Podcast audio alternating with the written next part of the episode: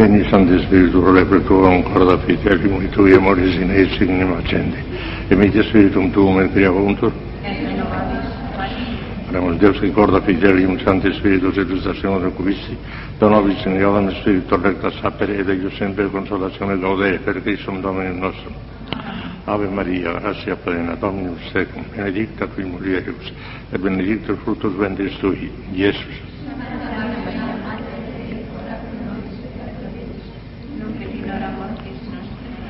Gloria Patri et Filio et Spiritus Santo.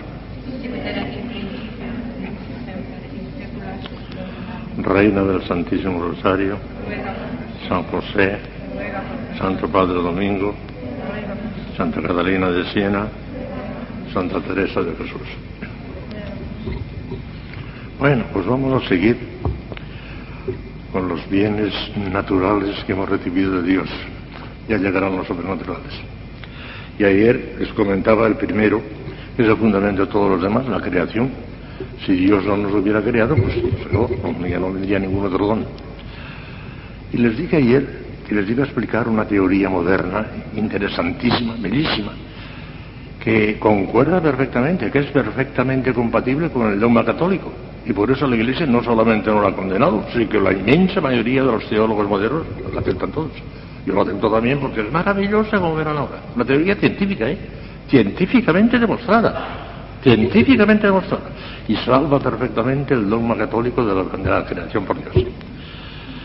¿Ustedes han visto alguna vez alguna función de fuegos artificiales antes de ser monjas? Se disparan cohetes y algunos explotan en el aire. Una catarata de lucecitas, entiende, ¿verdad? De todos los colores, son cosas maravillosas, los fuegos artificiales. Pues algo parecido ocurrió con la creación del mundo. Miren ustedes.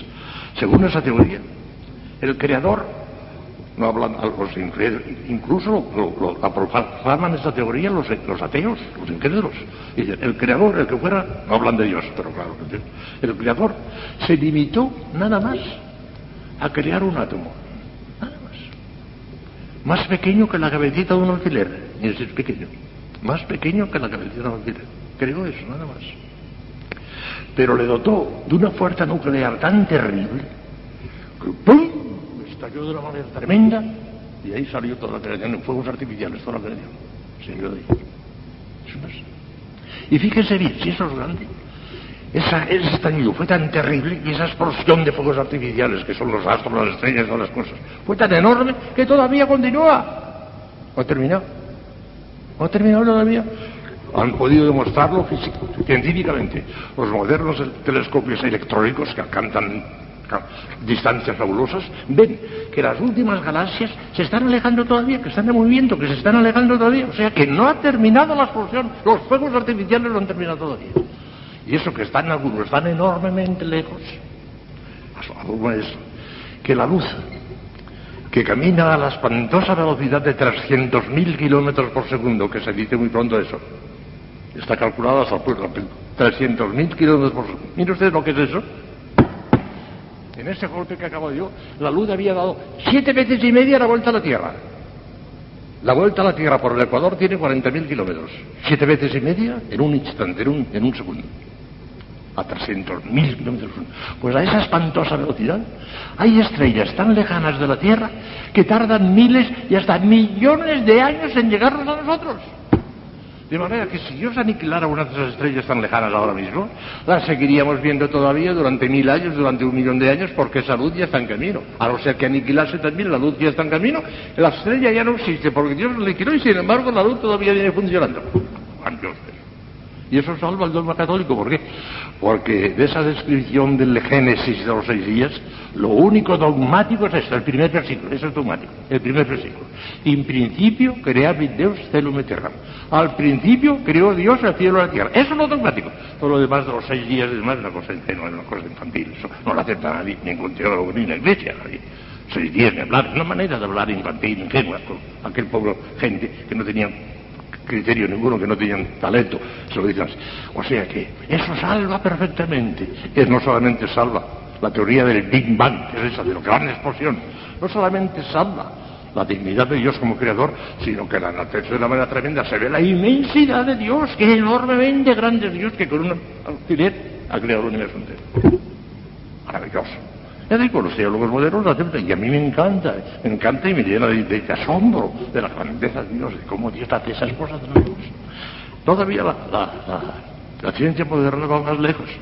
Y algunos han llegado a decir, y esto no lo han podido demostrar, pero es la hipótesis que lanzan, y cuando termine esa expansión que todavía está creciendo, que todavía no ha terminado, Dios no creó, sino que está creando todavía. Mejor dicho, la, creación sigue todavía. Él sí creó que nada más que en el momento del, del átomo. Bueno, pues dicen algunos, y esto no lo han podido demostrar, que quizá cuando termine esa expansión, cuando ya llegue al final, entonces volverá como a recompensarse, a recompensarse, a recompensarse. Y aunque eso ocurrió la explosión ocurrió hace 15.000 millones de años, que lo han calculado. Hace 15.000 millones de años ocurrió esa explosión. Pues cuando venga a replegarse, a replegarse, a replegarse, a replegarse, otra vez, otra vez, se convertirá otra vez en la primera. Eso no lo han podido mostrar, pero podría ser. Lo que ocurre, lo que el teólogo tiene que decir, bien, sí, yo lo tengo inconveniente, que ocurra eso. Pero ese átomo no lo destruirá Dios.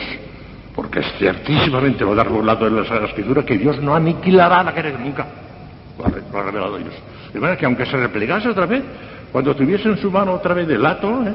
pues podría hacer una cosa, conservar el átomo o lanzarlo otra vez y otra explosión y otra creación. ¿Quién nos ha dicho nosotros que esta creación en la cual estamos viviendo ahora sea la única o la primera que Dios ha hecho? No sabemos.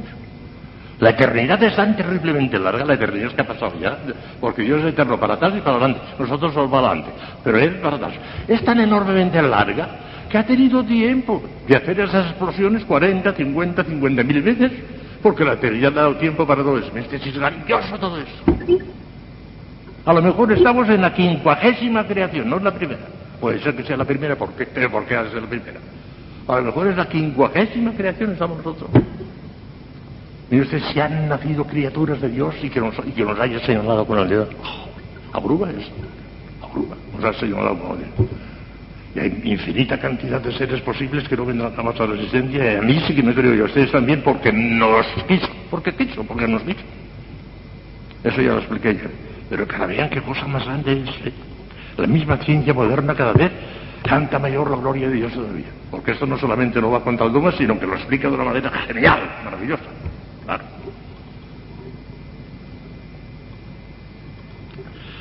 Bueno, pues veamos ahora el segundo don. La creación ya está.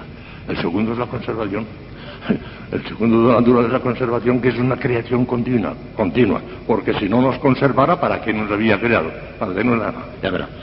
El beneficio de la creación hay que añadir el de la conservación en el ser, que es una especie de creación continua, en virtud de la cual subsisten todos los seres creados por Dios. Si Dios suspendiera un solo instante su acción conservadora de los seres creados, Toda la creación desaparecería en absoluto, volviendo y a la nada. Mucha gente cree que Dios creó el mundo, lo lanzó, eh, y ahí queda eso. No, no queda ahí eso, sino que lo está sosteniendo segundo por segundo. El ejemplo que puso es clarísimo, el de la luz eléctrica.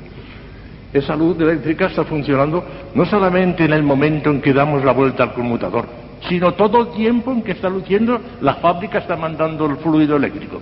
Y si en un instante determinado la fábrica deja de mandar el fluido, se apaga la Dios está mandando el fluido creador segundo por segundo, instante por instante, nos está creando instante por instante, instante por instante. Y si un momento suspendía esa acción, no, aniquilamos nosotros, a la nada.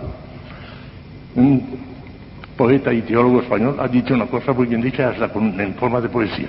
Dice, si Dios se durmiera, despertarías en cosas, completamente solo. Si suspendiese un instante la acción creadora, aniquilaba todo, a la nada. Cómo sostiene Dios segundo por segundo todo cuanto existe. Esa es la conservación. Está en la Sagrada Escritura, clarísimamente. Y se ve además por razón teológica, pero la Sagrada Escritura dice, ¿cómo podría subsistir nada si tú no quisieras? ¿O cómo podría conservarse sin ti? Dice el libro de la sabiduría 11.26. El Espíritu del Señor llena la tierra y él, que todo lo abarca y sustenta, tiene la ciencia de todo. Sabiduría 1.7. Si tú escondes tu rostro, se conturban. Si les quitas el espíritu, mueren y vuelven al polvo. Si mandas tu espíritu, se, recrían. Y así renuevas la paz de la tierra. Salmo 104, 29. Él es antes que todo. Y todo subsiste en él. San Pablo, Colosenses 1.17. Con su poderosa palabra, sustenta todas las cosas. Hebreos 1.3. Está en la escritura, está revelado. Pero es que además, aunque no se hubiese revelado, lo sacaría la razón teológica. Porque todo cuanto existe fuera de Dios son seres son seres limitados, son seres finitos, son seres que no tienen el ser por sí mismos, sino que lo han recibido Dios. Y como no tienen el ser por sí mismos, no lo pueden conservar por sí mismos, sino que tiene que estar Dios continuamente dándosela otra vez, otra vez, otra vez, otra vez, otra vez, continuamente. Estamos colgando de Dios. Qué maravilla. Y eso aunque estuviéramos en pecado mortal, ya hablemos de eso. Dios podría aniquilar todas las cosas, sí, podría aniquilarlas, pero no lo hará con la misma facilidad con que sacó las cosas de la nada, con ese átomo, podría decir, se acabó todo, ya lo hará todo, pero no lo hará porque lo ha dicho él, que no lo hará. O sea que no lo aniquilará. Puede que haya incluso nuevas sucesivas creaciones, eso sí, pero aniquilar de manera que ya no quede nada. ¿Por qué? Pues primero porque lo ha dicho en la Sagrada Escritura, no volveré ya más a maldecir a la tierra por el hombre. No volveré a exterminar cuanto vive sobre la tierra. Génesis 8:21. Después del, diluvio universal dijo eso. Conocí que cuanto hace Dios es permanente, eclesiástico del 14. Esto es la Escritura. Pero además se ve claramente que tiene que ser así, porque si Dios aniquilara la creación, la aniquilación es una especie de, una especie de rectificación. Rectificaría su propia obra. Y rectificar es, un, un, error, supone un error. Se ha equivocado y entonces rectifica. Y como Dios no puede equivocarse, pues no rectificará jamás pues ciertamente la creación es eterna porque Dios la ha querido. No eterna en el sentido de que existe entre las eternidades, eso no, ya lo dijimos ayer, pero la eterna en el sentido de que no terminará jamás, eso sí.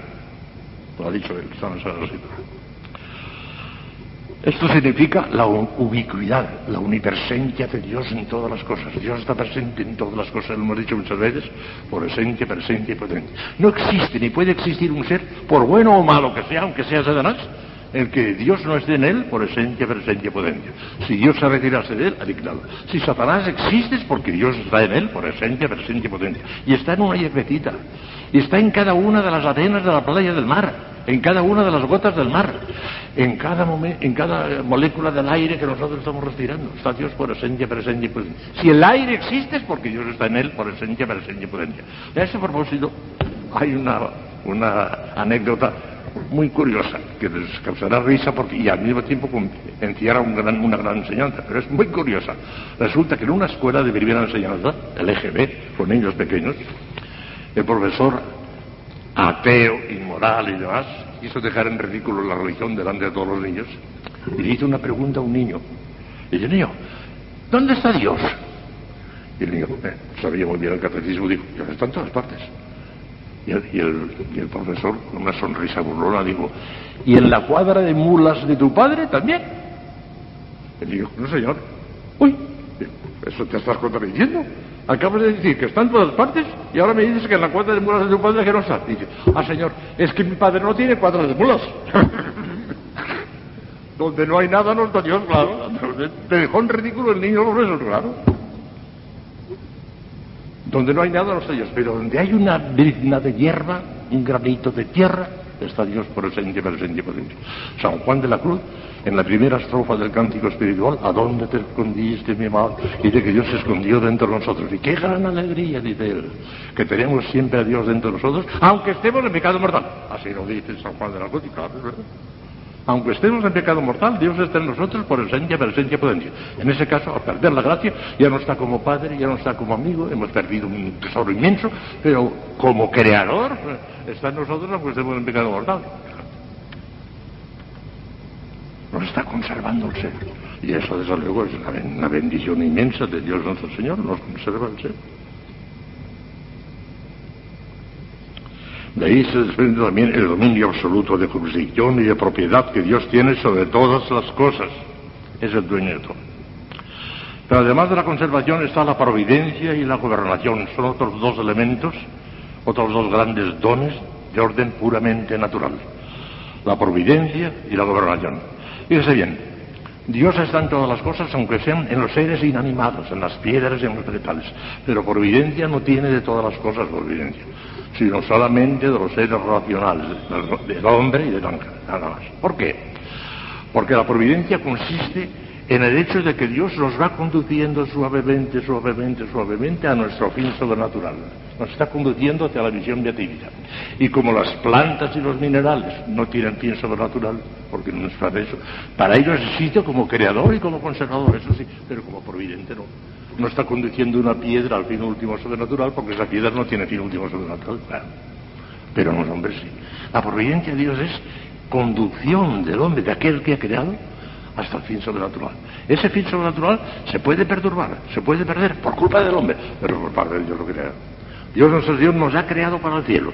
Decir que Dios ha creado una persona determinada para que se condene es una herejía condenada por la Iglesia. Dios no crea a nadie para que se condene. Sabe que algunos se condenarán, y así todos les crea, pero eso depende de nada más del, pecador que quiere condenarse, pero por parte de Dios. El hecho de permitirlo está bien permitido. Ahora, el hecho de que ocurra, tiene la culpa pecador.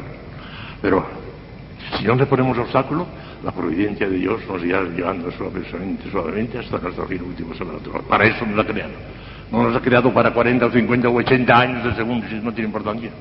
Nos ha creado para que seamos eternamente con Él en la visión de vida. Y eso, el irnos conduciendo así suavemente, eso es la providencia de Dios. Que solamente afecta al hombre y al ángel. Al ángel ya terminó, pero en el ángel hubo providencia en nosotros, hasta que lleguemos a la visión beatífica está la providencia de Dios. Qué maravilla, Dios mío, nos está conduciendo a, a, que seamos eternos como Él, pero dentro de Él mismo. Porque el cielo como distinto de Dios no existe. El cielo no existe como distinto de Dios. El cielo es Dios. El cielo es la inmensidad de Dios. El cielo es que nosotros nos hundiremos la inmensidad de Dios. Y participaremos entonces de su eternidad, lo cual la abruma, lo cual es tremendo. ¿Cómo será Dios, Dios mío? Santo Tomás ya desde pequeño decía, ¿quién es Dios? ¿Cómo es Dios? No tenemos la menor idea de cómo es Dios, ni ninguna. Dios es impensable, es inimaginable. Dios ni es hombre ni es mujer, es el otro, con letra mayúscula, el otro. No tenemos la menor idea de cómo Dios, en absoluto ninguno. San Pablo, que tuvo un chispato de visión pacífica, ni el hombre, ni el ojo vio, ni el oído vio, ni el corazón no lo puede comprender, nada, ni idea, no supo decir nada, no hay, no hay lenguaje para decir. Dios mío, esta mañana me han hecho ustedes llorar estaba dando la comunión y cuando ha cantado, ansiosa de verte quisiera morir, no, lo resistí. A llorar. La monja que no desee morir no tiene luces, hijas mías. La monja que está preocupada con su salud, su salud, su salud no tiene luces, pobrecita. Es la pobre ignorante. La única que tiene luces es la que canta de verdad, sintiéndolo, porque es muy fácil cantar una cosa y no sentirla. Pero la que cante de verdad, ansiosa de verte, quisiera morir, esta tiene luces, esa sabe las cosas Yo me emocionaba esta mañana, he llorado, cuando le estaba dando la comunión. Ansiosa de verte, quisiera morir. ¿Cómo será Dios? No tenemos la menor idea, en absoluto. No es ni hombre ni mujer, ni es ninguna cosa, es un espíritu. Ni idea. Cualquier cosa que pensemos o que imaginemos de Dios es falsa. Porque Dios no puede ser imaginado, no puede ser pensado, no cabe en una idea. En la inmensidad del mar no cabe en un huequecito que, que, cabemos en la arena de la playa, no cabe en la inmensidad del mar. Todo lo que pensemos de Dios, por lo menos hecho de pensarlo, es falso. Mentira. No es eso. Sabemos de Dios algo de lo que no es, algo de lo que no es. Eso sabemos algo de lo que no es. Pero lo que es, no sentimos ni lo que nos dice la teología, ni no sabemos nada más. Y claro, esa curiosidad, que no es curiosidad, sino que es un deseo muy natural de querer ver a Dios. Tanto que San, Santo Tomás tiene un artículo maravilloso sobre el deseo natural de ver a Dios. Cualquier persona que sepa que Dios es el creador, que es nuestro Padre, que son esas cosas, pues inmediatamente tiene que surgir en él el deseo de ver a Dios. Y explica de qué manera ese deseo de ver a Dios, para que sea sobrenatural, tiene que ser ya efecto de la gracia porque con toda la naturaleza no podemos tener deseo de ver a Dios porque no tenemos, no tenemos esa facultad, ha de ser ya sobrenatural. Pero lo explica Santo Tomás, que viene la luz de Dios, nos hace ver eso y nos, nos hace desear a Dios, ansiosa de verte, quisiera morir. Mío, ¿cuándo será eso? Muy pronto ya. Aunque viva no sé si yo hasta los 100 años, eso ya es un relámpago. 100 años es un relámpago. Dentro de poquísimo tiempo veremos a Dios saldremos de esta duda. Duda no, de, de, esta ignorancia, pues no tenemos ni idea. De cómo es Dios no tenemos ni idea. Pero Dios ha querido, qué bondadoso es, infinitamente misericordioso, ha querido dejarse ver, ha querido dejarse ver incluso con los ojos. Y se ha encarnado. Ahí tenemos a Cristo, que es Dios, y le vemos con los ojos. Pero claro, fíjese bien, aún en Cristo lo que vemos es su humanidad, no su divinidad. Fíjese bien San, Santo Tomás, el apóstol, el apóstol. Eh, ah, toca mis llagas y toca mi corazón. Y cuando vio sus llagas, Señor mío y Dios mío. Y dice comentando San Agustín, ¿cómo dice que, Señor mío y Dios mío, si lo único que habéis es un cuerpo. Ah, pero es que después de ese cuerpo y detrás de ese cuerpo, él, el, Espíritu Santo, le inspiró clarísimamente que Dios. Entonces, lo que vio no es lo mismo que creyó. Creyó lo que no había visto, porque a Dios en cuanto a Dios no le había visto Cristo. Vio la humanidad y creyó en la divinidad. Y ese creer en la divinidad, después de haber visto nada más que la humanidad, es un don de Dios que le hizo a San, Y se lo hizo para nosotros, ¿eh? Porque también San Agustín comenta, nos hizo mayor bien Santo Tomás, no creyendo en la resurrección de Cristo hasta que la tocó, que los que creyeron enseguida, que tampoco creyeron enseguida, que les costó a nuestro Señor muchísimo, todos los que A mí me, me, llama mucho la atención. Con los discípulos de Maús estuvo una hora o dos horas andando por el camino, ¿verdad? Andando por el camino, no lo jodíamos nada, hasta que partió la banda Santa María Magdalena, que estaba enamoradísima de Cristo, habló con él y quería que lo ordenaran. Si lo has cogido tú, dime dónde está, que lo quiero coger yo. Pero no lo cogió.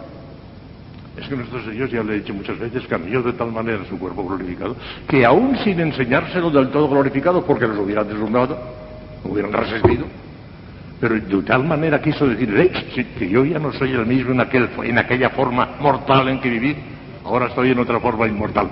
Y por eso entraba en una habitación sin, abrir la puerta, esas cosas. O sea, que hacía cosas de un cuerpo glorificado, pero sin enseñarles del todo la gloria porque les hubiese lugar. Bueno, pues eso es lo que tenemos que esperar nosotros ver algún día. Ahora ya vemos la humanidad de Cristo, pero la divinidad no tenemos la menor idea ni idea de Cristo siquiera, no tenemos la menor idea. ¿Cómo es el verbo? Idea. Pero lo cierto es que Dios nos ha creado inmortales, eternos. La única diferencia entre la eternidad de Dios y nosotros, esa enorme diferencia, claro, es que Él es eterno también para atrás y nosotros solo para adelante. Pero para adelante somos tan eternos como Dios. Mientras Dios exista, si seremos también nosotros. Eso me sobrecoge, me llena de espanto. Si me dijeran que el cielo iba a durar nada más que mil años, estaría más tranquilo. Pero que me digan que yo existiré mientras Dios exista eternamente, eso me, espanta, me llena de, miedo. No sé, a lo mejor que es un insensato.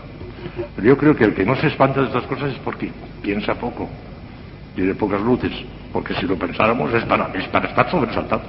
Soy tan eterno como Dios, pero ¿será posible eso? Y sabemos que somos tan eternos como Dios, porque don de nos ha creado inmortales. Está. Y como sabemos que Dios no aniquilará nada, porque eso sería rectificar y Dios no rectifica, sabemos que nuestra alma es inmortal. Inmortal para el bien o para el mal, porque los condenados también inmortales, eternos como Dios, los condenados.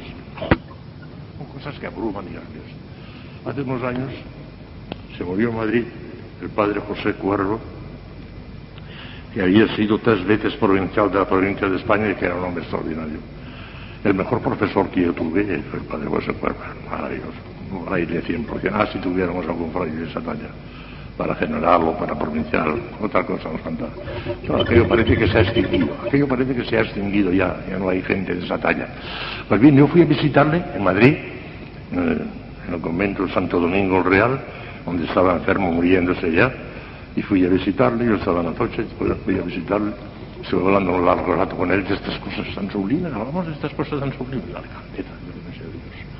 Y me decía, cuántos misterios, cuántos misterios, cuántos misterios. El que estaba a punto de tocarlos con la mano ya porque se estaba muriendo y tenía conciencia de que se moría. Cuántos misterios. Ahora tenía una fe profunda, eso no quería decir que tuviese dudas de fe, no, no, la tenía profunda. Pero precisamente porque tenía una fe profunda sabía cuántos misterios. Estaba asombrado de que hubiese tantos misterios. Bueno, pues la providencia de Dios, no qué cosa la providencia de Dios. Es el hecho de irnos conduciendo suavemente hasta nuestra visión eterna, visión beatífica. Y qué hermosura, hermosamente lo dice el mismo Cristo en el Evangelio. En ese maravilloso sermón de la montaña, capítulo sexto, me parece que está de San Mateo, quinto, seis y siete, pero en el sexto es donde está aquello. Habla de la providencia y dice, hombres de poca fe, mirad las aves del cielo, no siembran, ni siegan, ni guardan en sus graneros, y su Padre Celestial las alimenta una por una. ¿Cuánto más a vosotros, hombres de poca fe? Tened fe en Dios. Y en cuanto al vestido, ¿qué vestiremos? Fijaos en los ríos del campo. Tampoco hilan ni trabajan. Yo os aseguro que ni Salomón, en toda su grandeza, se vistió como uno de ellos. Pues si a una flor del campo que hoy existe, mañana se quema, Dios la viste de esa manera, ¿cuánto más a vosotros, hombres de poca fe? Buscad primero el reino de Dios y su justicia, que todo lo demás os dará para la añadidura.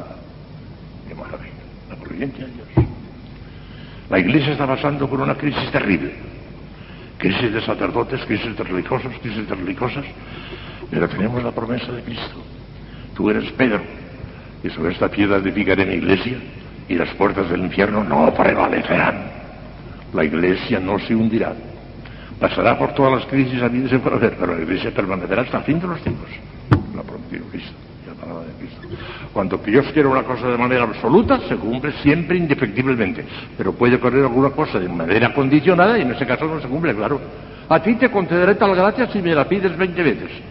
Si resulta que se la pide usted 19 veces, se queda sin ella, porque no se ha cumplido la condición. Dios tiene voluntades condicionadas y voluntades absolutas. La voluntad absoluta se, se cumple siempre, pase lo que pase, quieran o no quieran el mundo entero. Pero a la voluntad condicionada depende de que se cumpla la condición, y eso depende de nosotros. Pero esa de las puertas del infierno no prevalecerán es voluntad absoluta. Esa, esa no fallará. La iglesia no morirá jamás. Es eterna, es inmortal. Eterna no, porque terminará con el mundo. Cuando termine el mundo se acabó la iglesia. Quedaremos del cielo, no habrá iglesia. Bueno. Y la, y la conservación lleva consigo también la gobernación. Dios gobierna el mundo entero, a los buenos y a los malos a los buenos haciendo positivamente que, hagan las obras buenas y yendo él por delante con el Espíritu Y a los males permitiéndolo. Pero esa permisión es buena. Entra en el, en el, gobierno de Dios la permisión de mal. Y dice San Agustín que Dios de tal manera es dueño de todas las cosas y de tal manera ordena todas las cosas al bien de los que ama, ecian pecata, dice hasta los pecados muchas veces hasta los pecados. Los ha permitido Dios para que después de arrepentido tenga uno más humildad y tenga más entrega a Dios. Ha permitido esos pecados, los ha permitido positivamente para sacar después mayores bienes. O sea, que todo lo que le ocurre al que ama a Dios, al que está predestinado para el cielo, el que está sometido a la providencia de Dios suavemente, a la visión beatífica, hasta los pecados le siguen para él. Porque Dios lo permite para sacar después mayores bienes. Dios lo permite jamás el mal sino para sacar mayores. Y de tal manera Dios gobierna el universo que de ninguna manera se puede escapar nadie de ese gobierno, absolutamente nadie. Cuando el pecador se escapa de la mano derecha de Dios es la mano de la misericordia. Y pecando deja a Dios y abandonas, Dios le coge inmediatamente con la mano izquierda de su justicia, pero la tiene Por las buenas o por las malas. Por las buenas con la mano de la misericordia o por las malas con la mano de la justicia, pero no se escapa nadie de Dios gracias a Dios, somos prisioneros de Dios, no podemos escaparnos de Dios. Esto, lejos de atemorizarnos, lo que tiene es que llegamos de alegría. Estamos en las manos de Dios, prisioneros de Dios. Él tendrá cuenta de si ese prisionero de verdad le quiere de verdad. Si dice de verdad y no de mentirillas, si dice de verdad, ansiosa de verte quisiera morir, el Señor la tendrá de sus manos y efectivamente algún día le dará la muerte, que es un gran don de Dios, y la llevará a la visión Amén, amén, amén. He terminado hoy. Mañana empezaremos con los dones sobrenaturales, ya ven ustedes qué cosa más grande. Creen ustedes que solamente es la gracia, la gracia es uno. Pero les voy a hablar de siete u ocho bienes sobrenaturales enormes, ya verán ustedes. O de estos días naturales ya es mucho, pero lo sobrenatural está infinitamente por encima. No sé qué ha pasado hoy, que he sido más breve, pero en fin, lo que quería decir lo he dicho. Hacemos gracias a un poder de Dios por lo que se ha hecho y que en el secular seculorum. Amén.